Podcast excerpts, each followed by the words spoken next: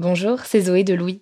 Ça fait maintenant deux ans que j'ai la chance de travailler pour Louis Média et que vous entendez ma voix sur vos podcasts préférés. Travailler pour quelque chose qui a du sens pour moi, c'est essentiel à mon épanouissement au quotidien. Et vous, comment se passe votre relation au travail? C'est plutôt épanouissant et enthousiasmant ou plutôt boule au ventre et des motivations? Si vous êtes dans le deuxième cas et que vous comptez chaque semaine le nombre de jours qui vous séparent du week-end ou des prochaines vacances, je vous recommande plus que jamais le parcours Chance, partenaire d'émotion. Chance est une communauté d'entraide professionnelle pour aider chacun et chacune à trouver sa place dans le monde du travail. La communauté Chance a une méthode unique qui a fait ses preuves. La première étape, c'est celle du bilan de compétences. En trois mois seulement, vous allez pouvoir redéfinir vos objectifs pro et renouer avec ce qui vous anime vraiment, avec l'aide d'un coach professionnel qui vous sera dédié. La deuxième étape, c'est celle du passage à l'action. Une fois votre projet défini, toute la communauté Chance sera à vos côtés pour donner vie à votre projet. Un collectif hyper engagé, prêt à vous épauler et à vous ouvrir son réseau. Si ce message résonne en vous, je vous invite à vous rendre directement sur le site chance.co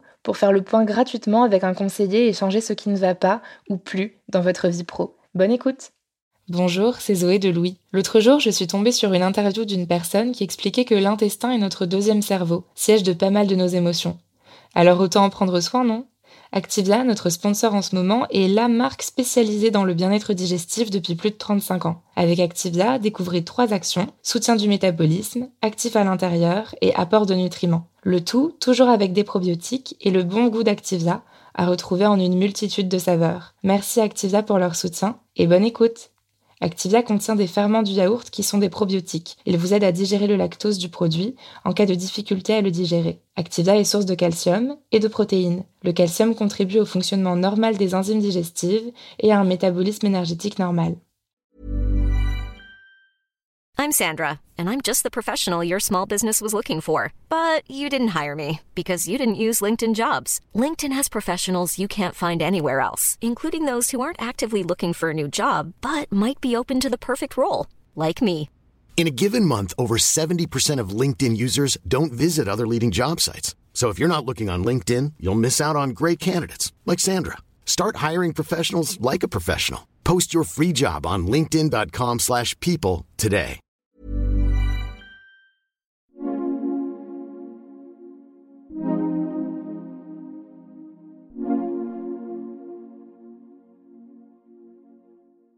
Quand on tombe amoureux, c'est un concentré de plein d'émotions différentes que l'on ressent.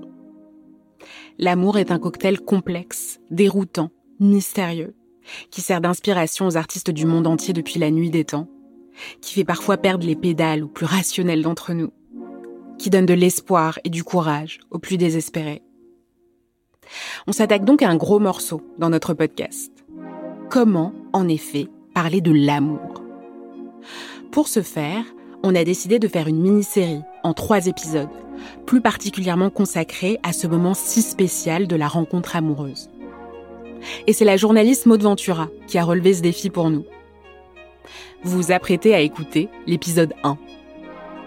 Je m'appelle Cyrielle Bedu. Bienvenue dans Émotion.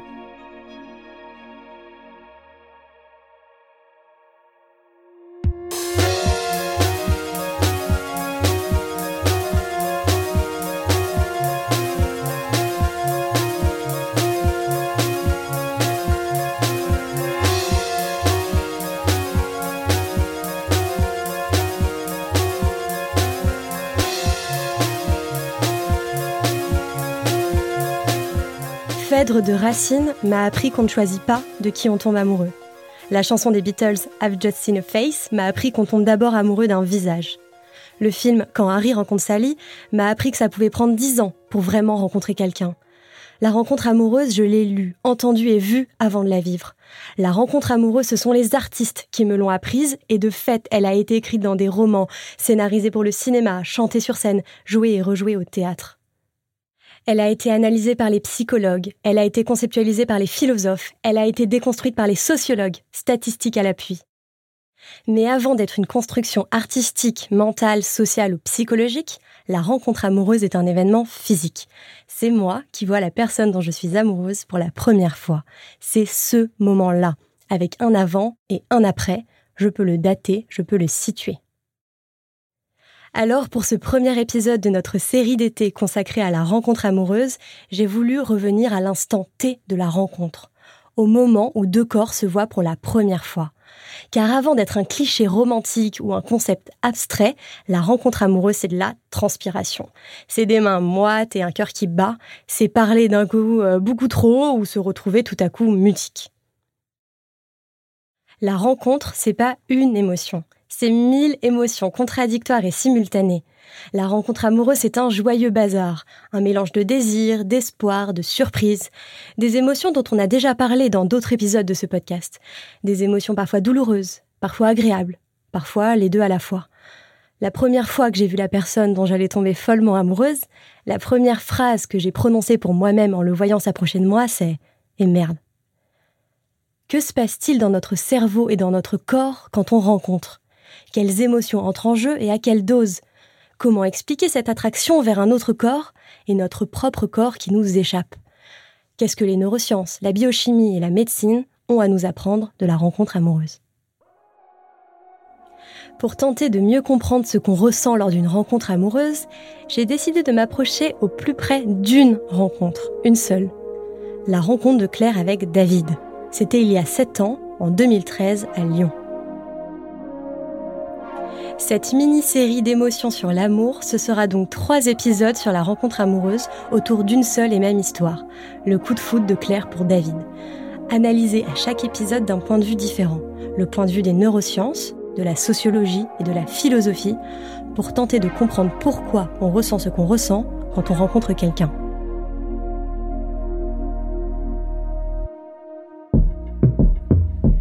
Lyon, septembre 2013. Il est 2 heures du matin. Une nuit noire très chaude. Dehors, des étudiants fument et discutent par petits groupes devant le bâtiment de leur école. À l'intérieur, d'autres dansent dans une salle surchauffée. Au bar, on sert des cocktails vin blanc en grenadine, du rosé pamplemousse et des bières. Le sol est déjà collant, la musique très forte, et dans 3, 2, 1 seconde, Claire va rencontrer David.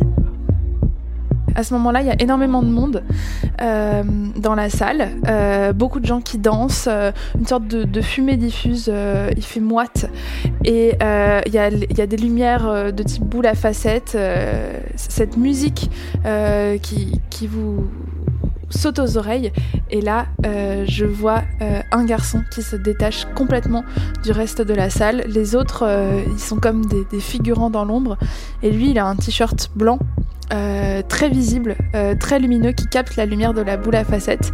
Et immédiatement, mon regard euh, est attiré comme un, comme un aimant vers lui. Et, et j'entre dans cette salle et c'est un cliché, mais vraiment, je ne vois que lui. Claire vient d'avoir 20 ans. Elle est étudiante en lettres et deux semaines plus tôt, elle a déposé ses cartons à Lyon pour y intégrer l'école de ses rêves. Sur les murs de sa nouvelle chambre, elle a accroché des citations d'auteurs qu'elle aime, des phrases de Belle du Seigneur, des mots de Louis Aragon. Claire a grandi dans une ville proche de la mer. Elle lit beaucoup et depuis toujours, avec un penchant prononcé pour les grands romans du XIXe siècle. Claire adore aussi Dalida, les talons qui claquent et les robes qui tournent, et changer de couleur de cheveux quand elle se lasse d'être rousse. Claire a connu sa première histoire d'amour quand elle était au lycée. Mais ce qu'elle vit cette nuit-là est différent. Ce qu'elle vit est un cliché, elle le dit elle-même, et elle n'a pas tout à fait tort. C'est le coup de foudre qu'on a vu tant de fois au cinéma, qu'on a lu dans des romans, dont les poètes ont fait des sonnets. Racine en a fait une pièce en alexandrin, les Beatles ont chanté ce visage, qu'on vient de croiser et qu'on n'arrive pas à oublier. C'est un cliché, oui, mais pourquoi? Pourquoi tous ces auteurs racontent-ils cette même scène? Je me suis demandé si elle n'avait pas une réalité physiologique bien réelle derrière et je me suis dit que Bernard Sablonnière devrait sans doute avoir quelques réponses pour moi. Il est médecin et professeur de biochimie et de biologie moléculaire à la faculté de médecine de Lille. C'est un spécialiste du cerveau et de ses maladies dégénératives comme Alzheimer. Et pour expliquer à ses étudiants le fonctionnement chimique de certains neurotransmetteurs sans avoir toujours à parler de maladies graves du cerveau, il a commencé à s'intéresser à la rencontre amoureuse. Il s'est dit que ça serait plus sympa et parlant. Et il en a fait un livre qui s'appelle La chimie des sentiments. Alors, quand je me suis assise à son bureau du CHU de Lille, je n'ai pas résisté longtemps avant de lui poser la question qui me brûlait les lèvres. Mais alors, le coup de foudre, on est d'accord, ce n'est pas qu'un mythe. Il n'a pas lieu que dans les films hollywoodiens. Le je ne vois que lui, tout le monde se floute autour. On est d'accord, ça s'explique bien scientifiquement. Et pourquoi le coup de foudre passe-t-il par la vue? C'est le premier sens utilisé chez l'homme, d'accord dans la rencontre amoureuse, mais pour, pour toute démarche de communication, d'entrée vers l'autre. Communication avec autrui, ça passe vraiment par la vision chez l'homme, oui. Alors pourquoi? Parce que euh, y a une zone dans le cerveau, euh, surtout développée chez l'homme, et beaucoup moins notamment chez le chimpanzé, qui est spécialisée dans la reconnaissance des visages. Donc l'homme est extrêmement doué pour euh, détailler un visage, et comme il capte énormément de signaux de ce visage, il peut y associer immédiatement soit une émotion neutre, soit une émotion positive, tiens, c'est quelqu'un qui a un joli visage qui pourrait me plaire, soit une émotion négative, une espèce de dégoût. Donc forcément, dans l'amour, ça joue.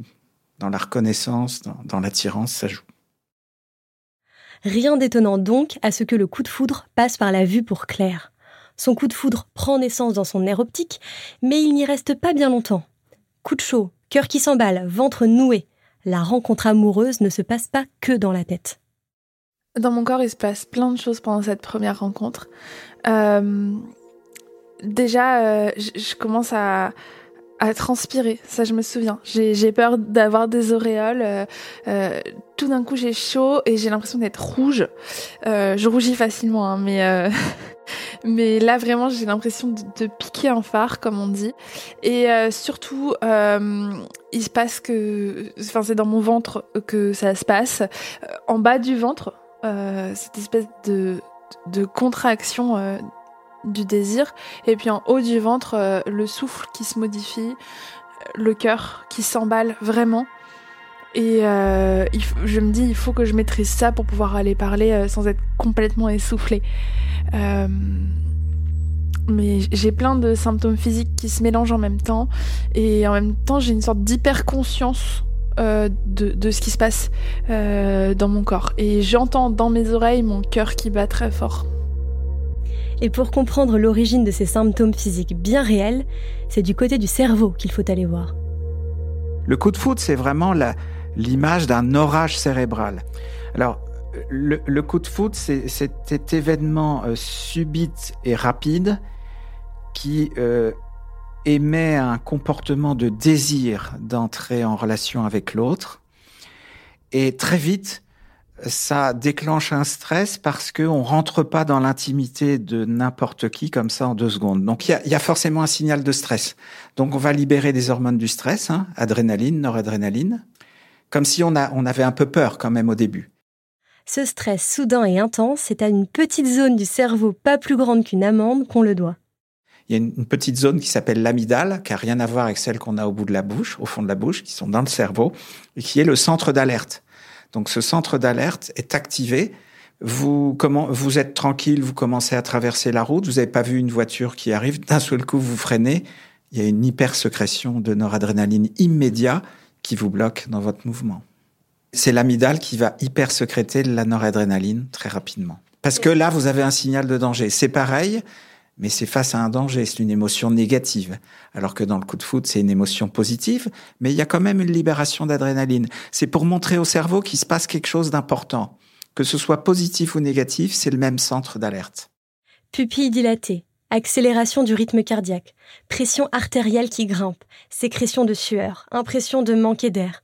Tout ce que décrit Claire, tout ça n'est rien d'autre que le stress, avec son cortège de manifestations corporelles qu'on connaît puisque c'est le même stress qui tord le ventre avant un examen important, avant de monter sur scène ou face à une menace.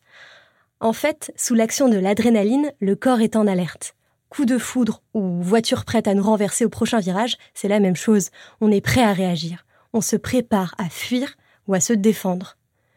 Mais plutôt que de fuir face au danger, Claire est irrésistiblement attirée par lui.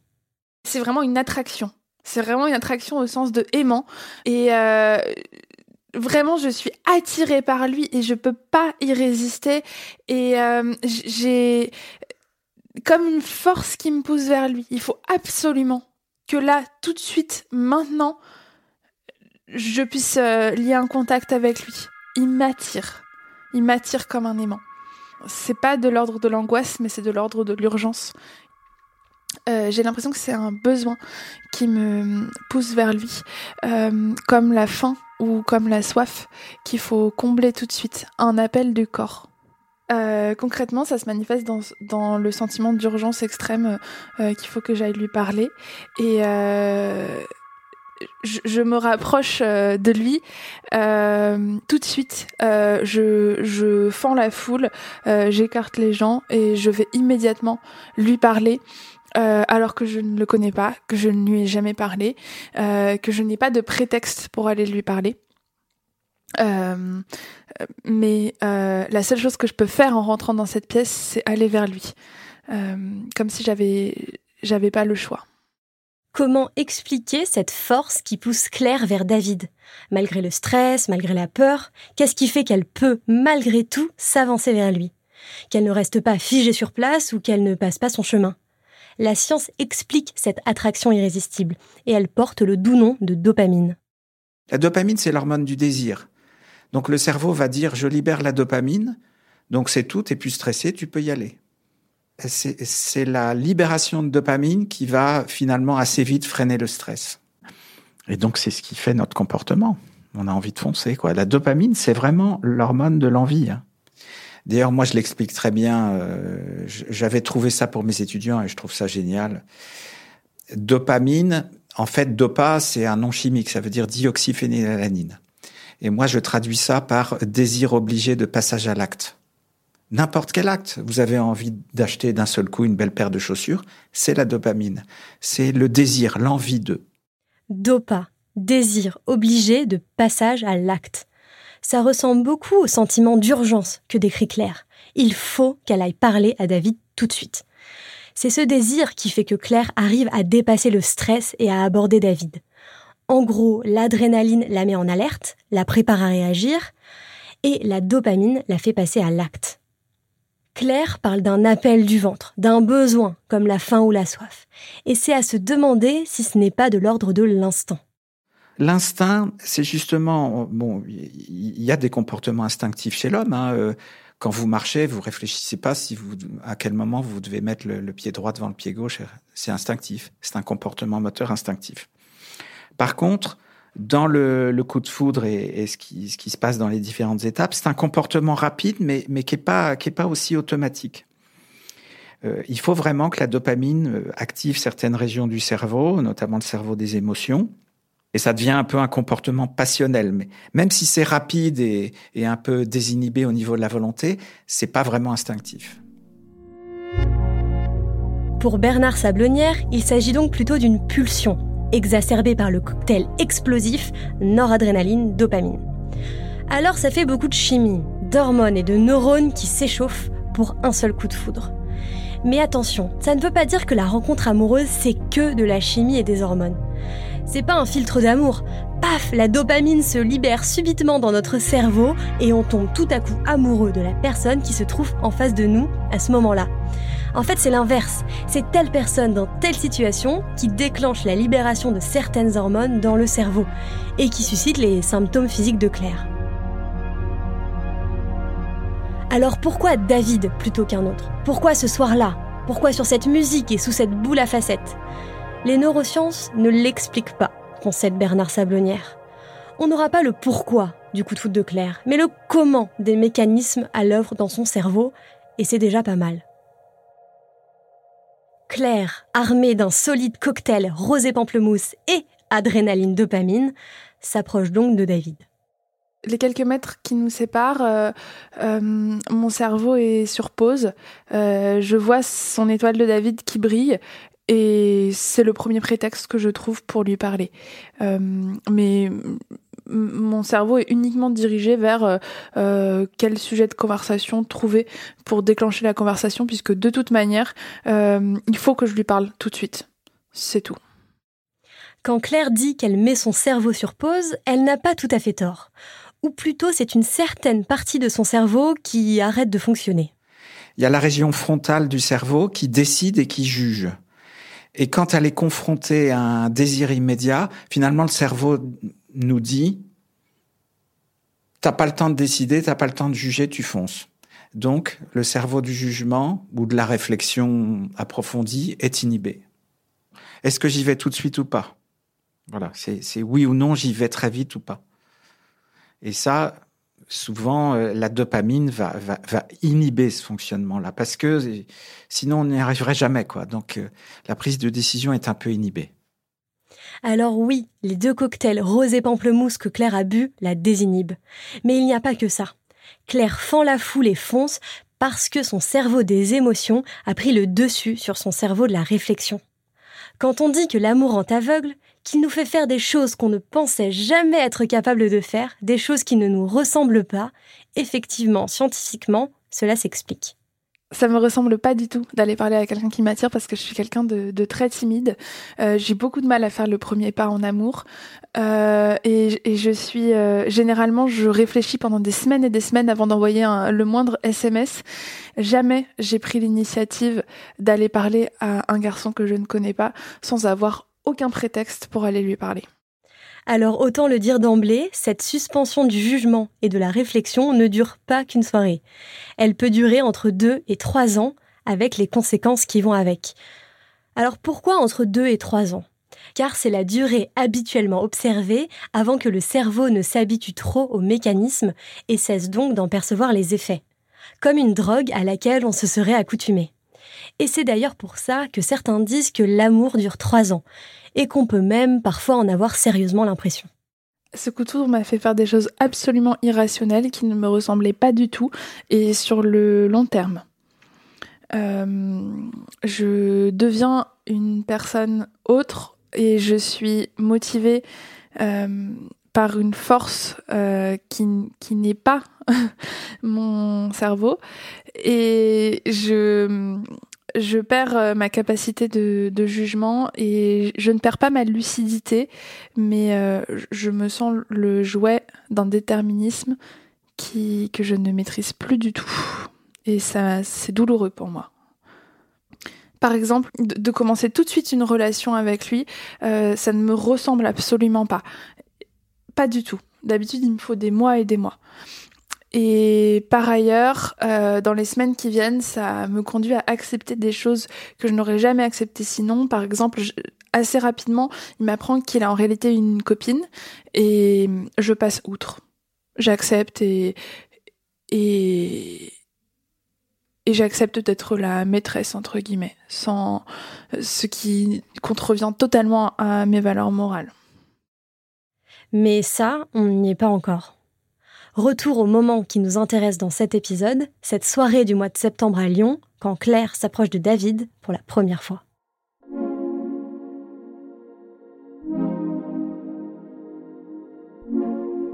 Euh, quand je m'approche de lui, déjà visuellement, je remarque euh, euh, après son t-shirt blanc une petite étoile de David dorée qui brille sur son t-shirt et, et qui, qui est comme la, euh, source lumineuse de, l'attraction que, j'ai pour lui.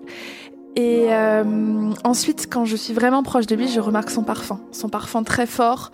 Euh, il, en a mis beaucoup sûrement. C'est un parfum musqué qui est vraiment sa, marque de fabrique, qui avec l'odeur de, sa peau et même l'odeur de sa transpiration produit sur moi un effet animal très fort.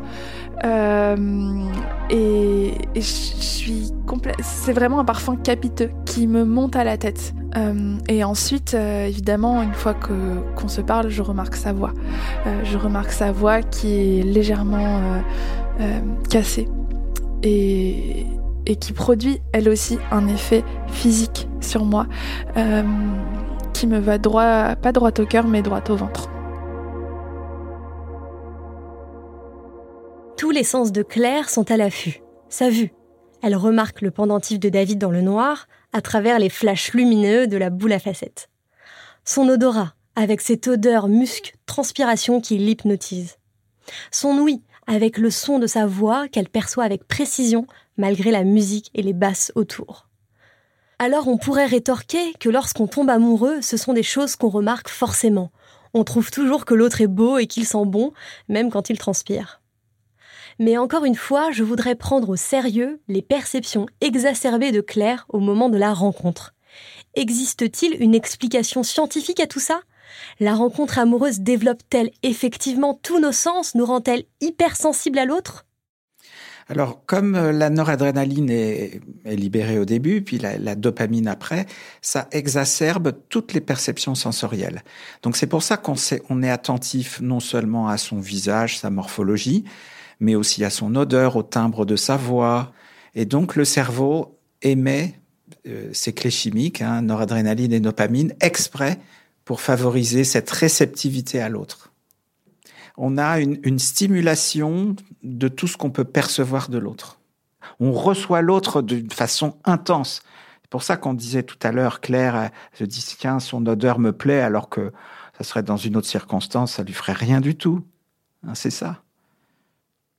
D'ailleurs, on le sait, c'est pas c'est pas un, bon parfum forcément qui va qui va faire l'attirance. Ça, ça peut être une odeur naturelle qu'on perçoit comme associée à l'autre, donc on dit elle est bien alors que dans une autre circonstance, elle peut ne pas plaire. Ça peut être la même odeur. Parce qu'elle n'a pas été perçue avec cette exacerbation de la perception de l'autre.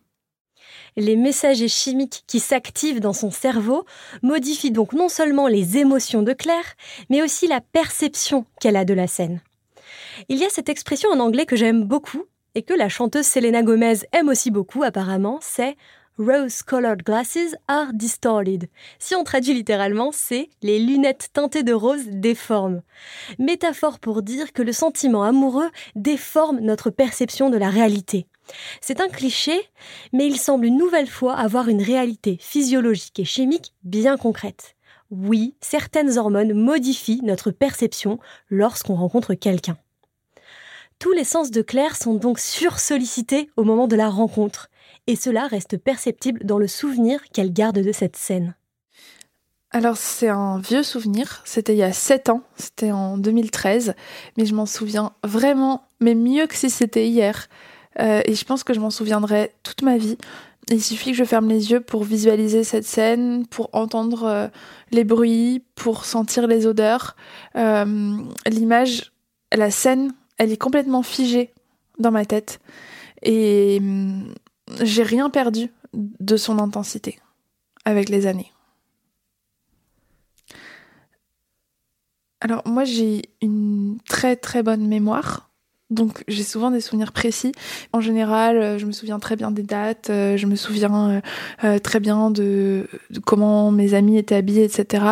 Mais là c'est vraiment extrêmement précis et c'est ce qui est bizarre, c'est l'ensemble des sensations que je peux retrouver en pensant à cette scène. Comme si tout mon corps était aux aguets. J'ai une mémoire visuelle d'habitude. Mais là, vraiment, je me rappelle de, tout dans cette scène. Euh, comme si j'y étais, vraiment. En immersion. Que ce soit à l'instant T de la rencontre ou dans la manière dont cette rencontre se transforme ensuite en souvenir, le cerveau n'est pas dans son état normal, il ne fonctionne pas comme d'habitude. Il se passe bien quelque chose. On peut donc l'affirmer et le prouver. Non, la rencontre n'est pas un moment comme un autre, et non, le souvenir de la rencontre n'est pas un souvenir comme les autres. Mais ce constat n'a rien d'évident. Il est même relativement nouveau les neurobiologistes ont commencé à comprendre ces phénomènes il y a quelques dizaines d'années seulement. En fait, pendant des millénaires, on a pensé que les sentiments étaient indépendants du fonctionnement du corps. Oui, la séparation de l'âme et du corps, le dualisme, c'était un vrai truc. Et c'était surtout un tabou à briser. Affirmer que ce qu'on ressent dans notre tête a un impact sur notre corps, c'était déjà une révolution. Entamée seulement dans la seconde moitié du 19e siècle avec le père fondateur de la psychologie moderne, William James. Et pour que ce lien soit enfin démontré, il a fallu attendre le 20e siècle et les années 80. Pourquoi les années 80 Grâce à l'imagerie cérébrale. Tout à coup, les sentiments devenaient des états fonctionnels du cerveau que les scientifiques pouvaient observer. Pour la première fois, on pouvait visualiser les zones du cerveau qui s'activent quand on ressent des émotions. Avant ça, on n'avait aucun moyen d'observer l'activité cérébrale. Les sentiments restaient donc dans le domaine de la psychologie et les neurosciences ne s'en mêlaient pas. À cela s'est ajouté le développement de la recherche en neurosciences sur l'amour grâce à des expérimentations sur des petits mammifères, les campagnols des champs et les campagnols des montagnes. Saviez-vous que le premier est monogame et le second polygame? Si je vous dis tout ça, c'est parce que grâce à ces petits rongeurs, des chercheurs de l'Université d'Atlanta ont pu démontrer en 2004 comment naissait le sentiment d'attachement. Une fois le désir et la passion des débuts atténués, car oui, la dopamine n'agit pas éternellement, on peut néanmoins rester très attaché à son ou sa partenaire, car une autre hormone a pris le relais, l'ocytocine. Particulièrement présente chez l'homme, elle permettrait notamment d'expliquer pourquoi il est possible de rester amoureux et fidèle à la même personne toute sa vie, bien au-delà du délai des trois ans. En fait, l'ocytocine, c'est l'hormone de l'attachement. Quand on rentre dans l'intimité de l'autre, il y a libération d'ocytocine. Et ça peut durer des années chez l'homme. Une bonne preuve, c'est que un couple qui dure longtemps, dès qu'un des deux a 80 ans, par exemple, il y en a un des deux qui meurt, et eh ben très vite l'autre va se dégrader, il va faire des maladies, il va être malheureux parce que il va produire moins d'ocytocine. L'ocytocine, c'est l'hormone d'être bien à deux. Alors c'est l'attachement mère-enfant, c'est l'attachement dans, dans le couple, les gestes de tendresse activent la libération d'ocytocine. Et c'est génial parce que ça gomme le stress et ça donne envie d'être encore plus ensemble. Donc c'est l'hormone de la tendresse, de l'attachement c'est probablement dans le cerveau humain qu'il y a le plus de récepteurs de l'ocytocine. Et ce qui colle avec la longévité humaine, ce qui fait qu'on peut rester en couple très longtemps. Moi, je trouve ça vraiment remarquable. Et j'ai été surpris de découvrir ça, oui. Ça va, c'est pas trop chimique. Non, non, Mais c'est comme ça que ça se passe. Vous promettez, putain. Oui, oui. Promis, c'est pour de vrai. Promis, c'est prouvé. fidélité et monogamie, ce sont certes des constructions sociales, mais pas que, il y a aussi un peu de chimie derrière. Bref, grâce à l'IRM et au campagnol, on comprend désormais mieux les mécanismes de la tendresse, de l'attachement ou encore de la rencontre amoureuse, ce qui permet de donner une explication physique, chimique et scientifique à ce tremblement de terre qu'est le coup de foudre amoureux. J'ai l'impression que la foudre m'est tombée sur la tête. L'image du coup de foudre convient bien euh, parce que euh, j'ai l'impression de quelque chose de, soudain, de brusque, de violent qui va bouleverser ma vie et, et qui m'embrase. Claire a vécu d'autres rencontres amoureuses et toutes n'ont pas été aussi violentes. Car rencontre amoureuse ne veut pas forcément dire coup de foudre tous les coups de foudre sont des rencontres amoureuses, mais toutes les rencontres amoureuses ne sont pas des coups de foudre. Vous me suivez? Est-ce que la rencontre amoureuse s'accompagne toujours de coups de foudre? Non. Toujours pareil, ça dépend de l'intensité de la libération de la dopamine. Si c'est très fort, très violent, très rapide, c'est un vrai coup de foudre. Sinon, on dit tiens, euh, cette personne-là m'intéresse, je vais peut-être la rencontrer une autre occasion, voilà, on verra bien. Bon, c'est plus, plus modéré. La rencontre amoureuse n'est donc pas toujours le déluge d'émotions que décrit Claire. Effectivement, quand je pense aux rencontres des couples qui m'entourent, une évidence s'impose. Il y a mille manières de se rencontrer. Un coup de foudre lors d'une soirée étudiante ou un ami de longue date qui devient progressivement un amoureux. La rencontre peut prendre dix minutes, mais elle peut aussi prendre dix ans. Il arrive que la personne nous plaise instantanément, mais il arrive aussi qu'on prenne du temps pour la remarquer, ou qu'au départ, elle ne nous plaise même pas tant que ça c'est la scène d'ouverture du film quand Harry rencontre Sally. Harry et Sally partagent un covoiturage entre Chicago et New York, et euh, le dégoût est mutuel. Lui, il est nonchalant, malpoli et mâche la bouche ouverte. Elle, elle est rigide, intransigeante, très sûre de ses choix. Bref, c'est pas du tout l'amour au premier regard, bien au contraire. Quand ils se recroisent cinq ans plus tard dans un aéroport, c'est toujours aussi tendu entre eux. Et puis le temps passe, cinq nouvelles années s'écoulent. Ils se retrouvent alors nez à nez dans une librairie de Manhattan et pour la première fois, ils arrivent enfin à avoir une discussion apaisée. Ils tombent amoureux. Bref, ces deux-là auront mis dix ans avant que leur rencontre ne se transforme en rencontre amoureuse. J'aurais aussi pu citer la première phrase du roman d'Aragon Aurélien. La première fois qu'Aurélien vit Bérénice, il la trouva franchement laide. Mais la question est la même. Pourquoi pour certains, la rencontre se fait de façon plus modérée plus progressive, sans gros tremblements de terre? Donc ça dépend comment notre circuiterie cérébrale est faite. Moi, j'aurais tendance à dire que le, le cerveau du jugement ou de la décision est moins bien freiné chez eux. Donc, dès qu'il y a une situation de, de, choix ou une situation de rencontre amoureuse possible, bah, ils hésitent 50 000 fois et puis ils se lancent pas, quoi. C'est un peu ça. Ils réfléchissent trop vite, donc peut-être que le cerveau émotionnel n'arrive pas à prendre le dessus sur le cerveau du jugement.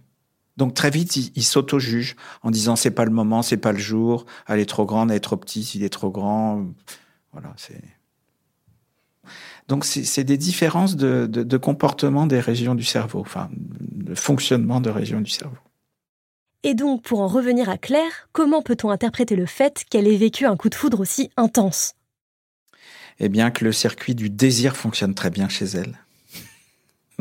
donc, si tout le monde ne vivra pas de coup de foudre dans sa vie, grâce aux neurosciences, on peut néanmoins affirmer que tous ceux qui ont vécu un coup de foudre ont vécu la même expérience.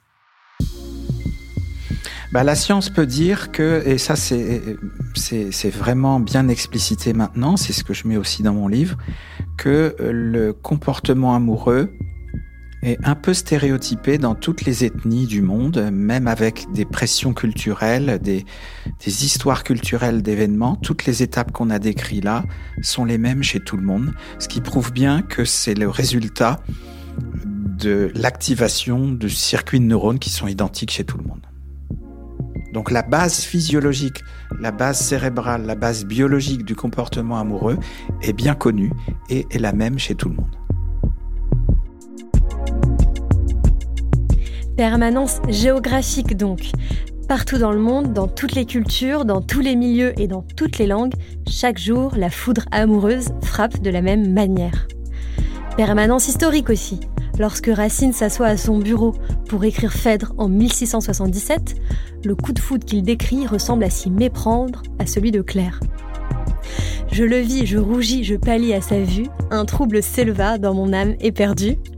Car 336 années plus tard, le coup de foudre fonctionne toujours selon les mêmes mécanismes chimiques et physiologiques. Dans le prochain épisode, le deuxième de cette mini-série, on retrouve donc Claire et sa rencontre avec David, avec un nouveau regard sur cette rencontre, celui de la sociologie.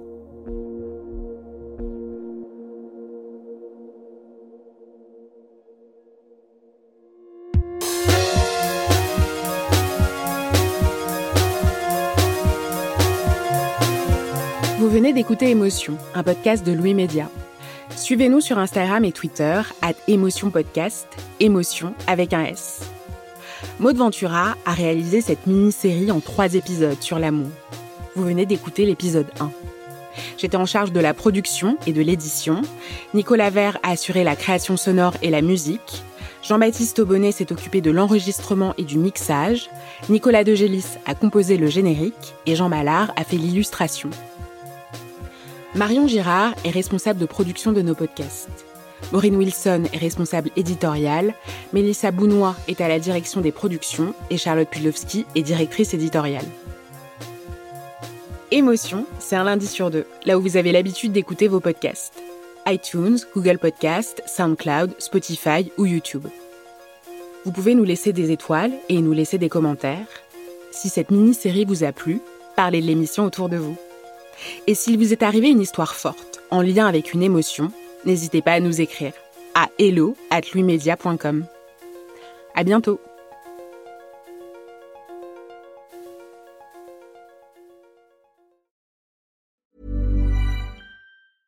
Brought to you by Lexus. Some things do more than their stated functions, because exceptional things inspire you to do exceptional things. To this select list, we add the all new Lexus GX. With its exceptional capability, you'll see possibilities you never knew existed, sending you far outside your comfort zone. But as much as the GX challenges you, it also spoils you. Its intuitive technology and luxurious features mean that wherever you go, you'll never go without. Live up to it. The all new Lexus GX.